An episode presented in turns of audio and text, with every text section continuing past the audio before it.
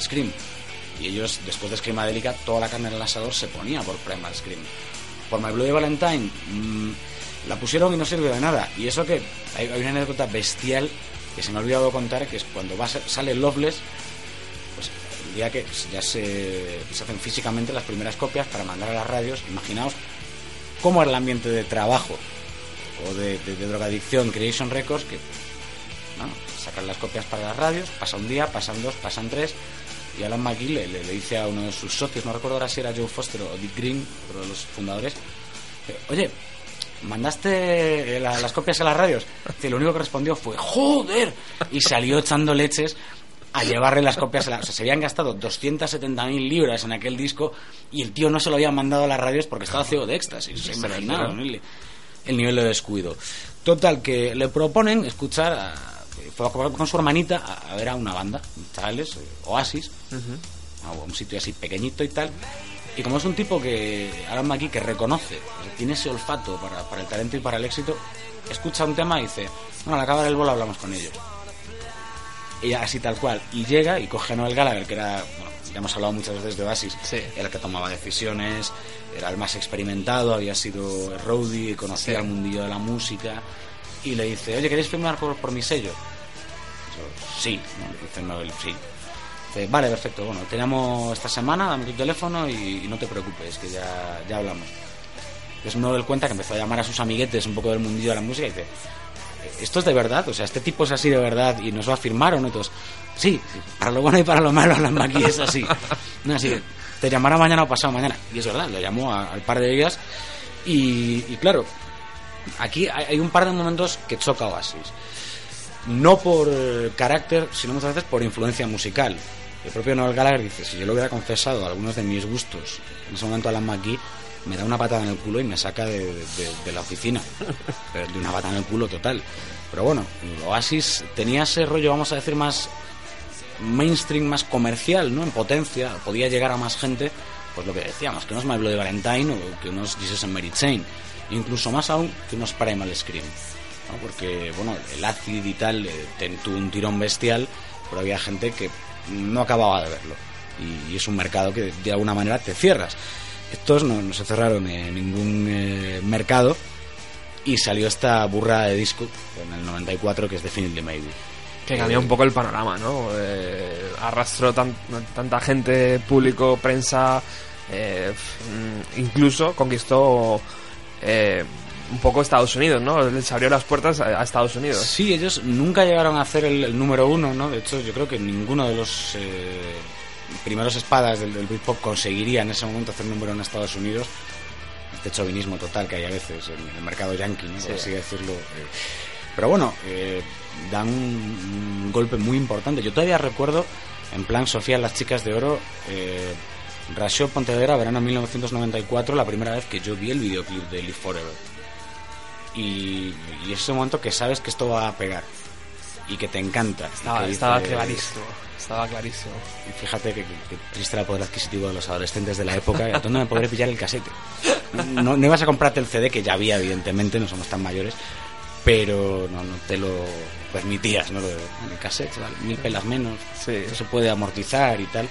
Y cayeron ese, y al poco después cayó el segundo, Morning Glory, que fue el segundo bombazo impresionante. Mm, hay un antes y un después en los 90 en Gran Bretaña eh, cuando aparecen el Morning Glory de, de Oasis y el Great Escape de Blue. Y ese fin de semana la guerra ¿no? del Britpop, Total. del single de cada uno, porque empezamos a darnos cuenta ya de, de verdad de- del pedazo de éxito, del potencial que había. Y el único que lamentablemente no lo puede ver en primera persona es precisamente el que llevaba más de 10 años currándose lo que era Alan McGee. ¿Por qué? Porque cuando las fiestas empiezan el viernes por la tarde en la oficina y te tiras hasta el lunes por la mañana en la oficina, eh, con, éxtasis ácido, eh, cocaína, speed o lo que sea, pues pasa factura. Entonces, él tiene un, episodio eh, cardíaco muy severo, una tarde en, acompañando una de las bandas de, de Creation en Estados Unidos. Aún así, decide asistir al bolo después de este episodio y durante el bolo le da una segunda crisis. Y Lo siguiente que recuerda ya era X horas después, rodeado de, personal médico en un hospital. Y entonces se tiene que desvincular un poco de, de lo que estaba siendo, según los propios hermanos Gallagher, la juerga padre. Es decir, Oasis había desembarcado en Estados Unidos, eh, Oasis estaba dando bolos de, estadios a reventar en Gran Bretaña y es el momento en el que de algún modo alcanza su, su máximo esplendor, pero al mismo tiempo empieza a decaer la cosa.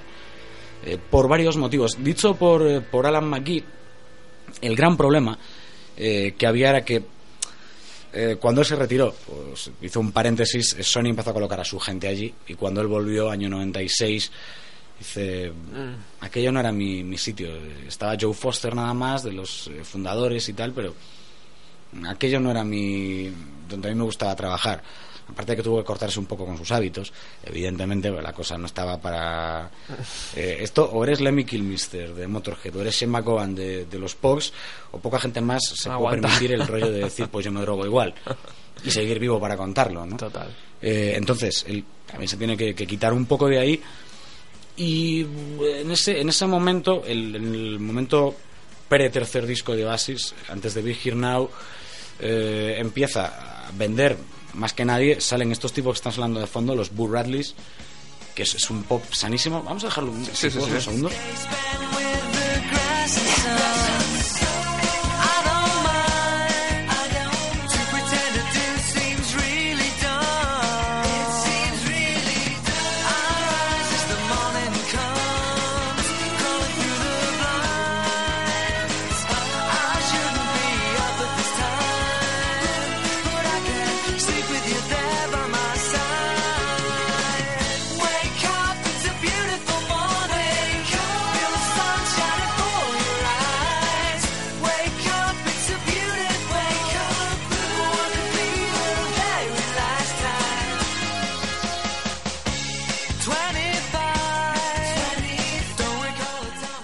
Preciosa canción, ¿no? Eh, con mucha luz, con mucha...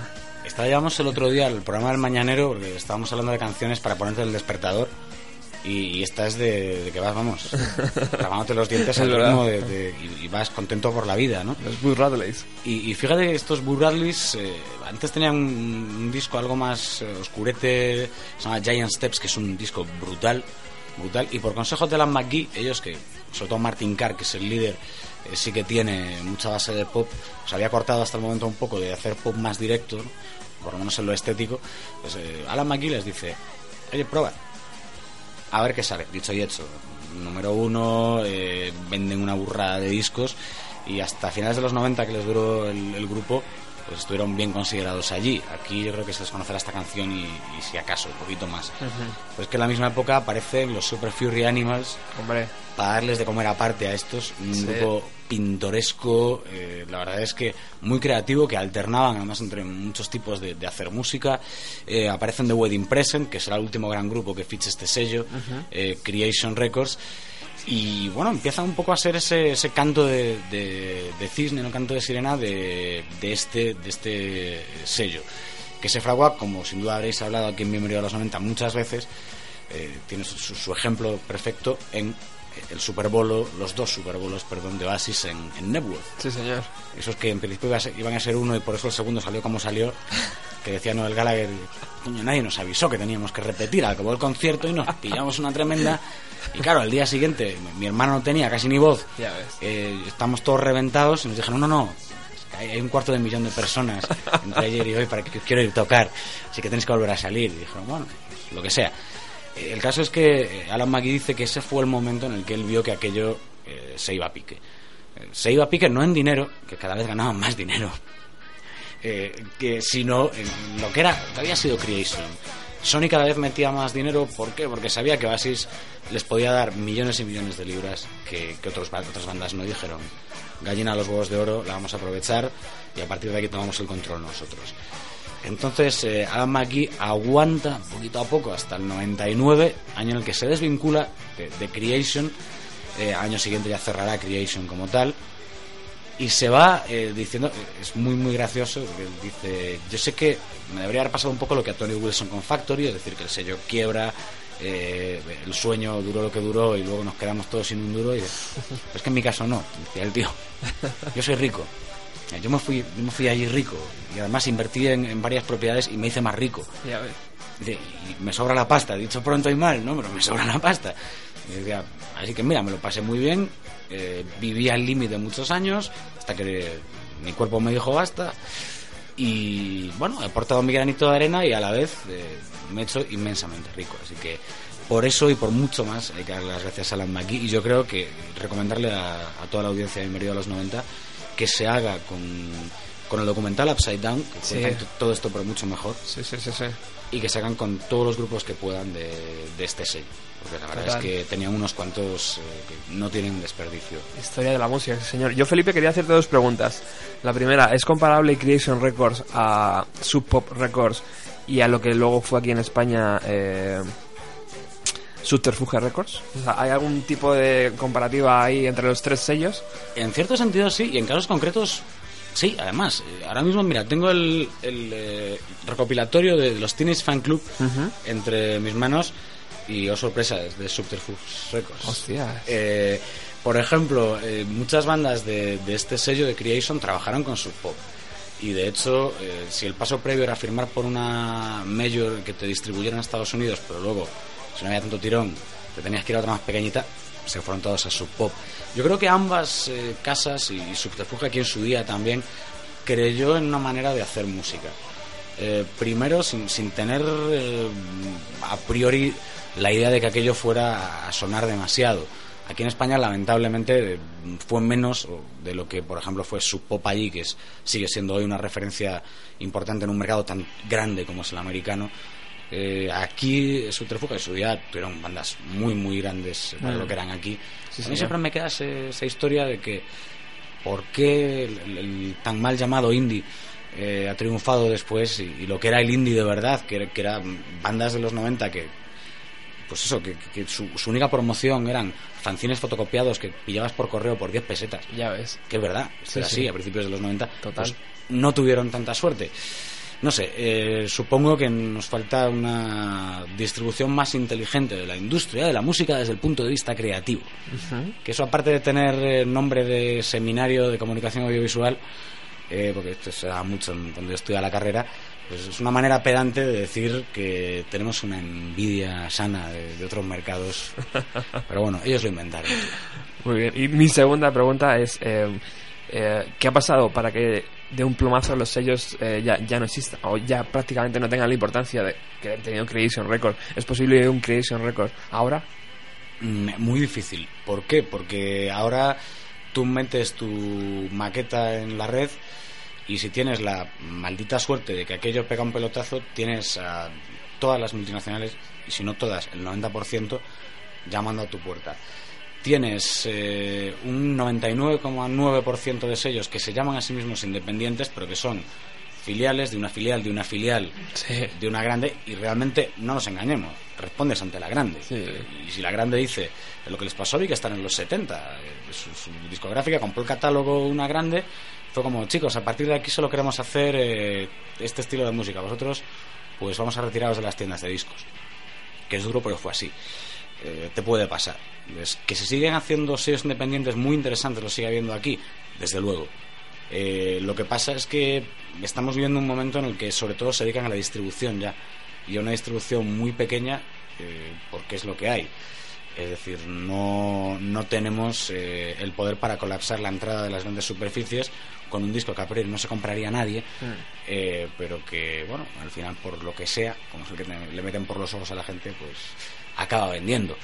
Eh, esto sí que podría eternizarse, así que tampoco nos vamos a, ir de Working Class Hero en versión musical, eh, porque si no estaríamos aquí hasta la semana que viene. Bueno, yo creo que ha sido un ejemplo clarísimo de, de la historia de Creation Records. Eh, agradecerte, Felipe, tu visita, agradecer a Alex que nos haya cedido un poco de tiempo de su programa. Sí, muchas gracias. To- todos los de Ruta 130, no os preocupéis, que está aquí Alex ya preparando con sus discos de vinilo, como siempre. Y bueno, Felipe, pues un- una gozada, tío, tenerte, ¿eh? Nos has ilustrado. Para mí estar aquí es una... una He estado gozada. aquí con la boca abierta todo el rato, ¿eh? Tenías que haber hecho callarme un poco más. No, hombre, no. Yo me pongo a hablar eh, y No, hombre, no. pues, esto ya sabes. Ya buscaremos un tema, ¿eh? Para que vuelvas aquí a, a tu, a tu otra casa, a tu, Sí, a tu casa, como la quieras llamar. Yo lo que usted me diga. Muy bien.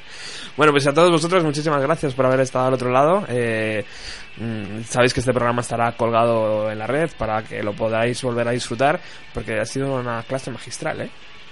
Bueno, hombre, tampoco no, no, no nos pasemos. ¿Qué, qué poco te gusta? ¿Qué poco te gusta? Bueno, pues nada, el próximo jueves regresamos con mucha más música y ahora los dejamos con Alex, eh, Ruta 130. Un fuerte abrazo.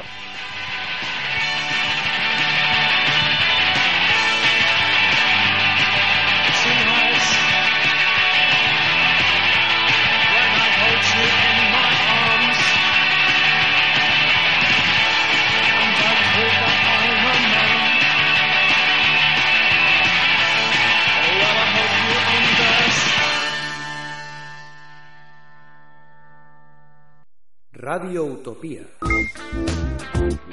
radioutopía.es. Búscanos en Facebook y síguenos en Twitter en arroba rutopía.